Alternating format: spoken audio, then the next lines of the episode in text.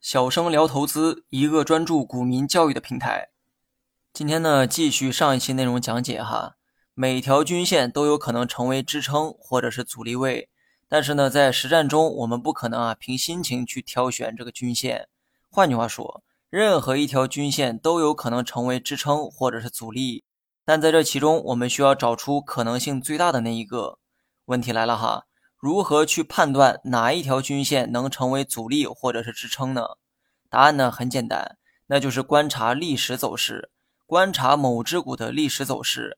有些时候股价的走势呢会呈现一定的规律性，在规律性的走势中去确定扮演重要角色的均线，而那条均线就是我们日后关注的重点。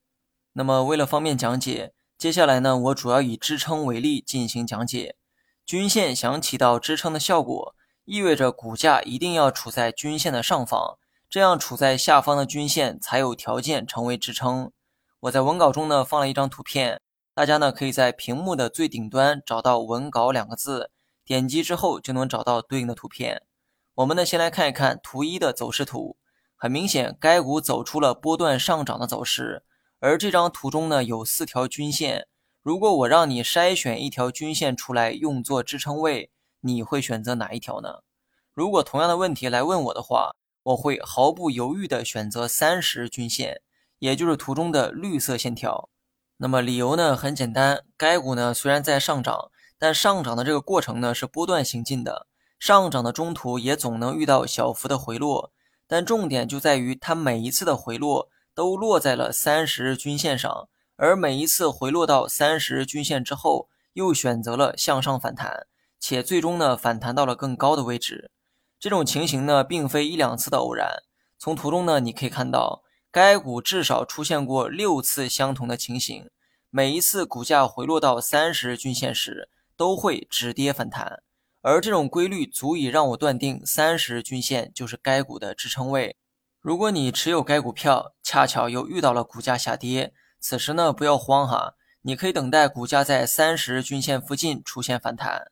如果你想买入该股票，那么与其盲目的追高，不如等它回落到三十均线时再去动手买入。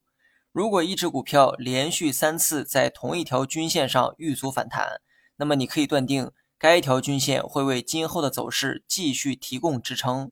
当然了，以上结论都是从概率的角度做出的一个判断。市场呢千变万化，再有力的支撑也早晚会有跌穿的那一天。比如说，图二右侧箭头所指的那个位置，该股第七次回落到三十均线时，没能够持续反弹，而是选择了跌破三十均线。此时，三十均线的支撑效果啊已经不在。如果你一直持有该股票，那么当它跌破三十均线的这一天，你呢应该选择卖出股票，止盈离场。相反，如果你刚好在三十均线附近买入了该股票，那么，当股价跌破三十均线的时候，你应该毫不犹豫地割肉止损。技术分析呢，是从概率上寻找有利于我们的交易机会，但并不存在百分之百的确定机会。希望各位新手啊铭记于心。另外，刚才的例子中，充当支撑位的是三十均线，因为股价呢规律性的在三十均线附近出现反弹，所以三十均线才成为了该股的支撑位。相同的。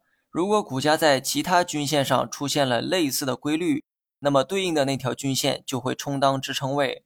比如说图三中的这只股票，图三中的股票一直沿着五日均线上涨，这其中股价出现过的每一个低点都没有跌破五日均线，每一次回落到五日均线时都会出现新一轮的上涨，那么此时五日均线就可以断定为该股的支撑位。你学会了吗？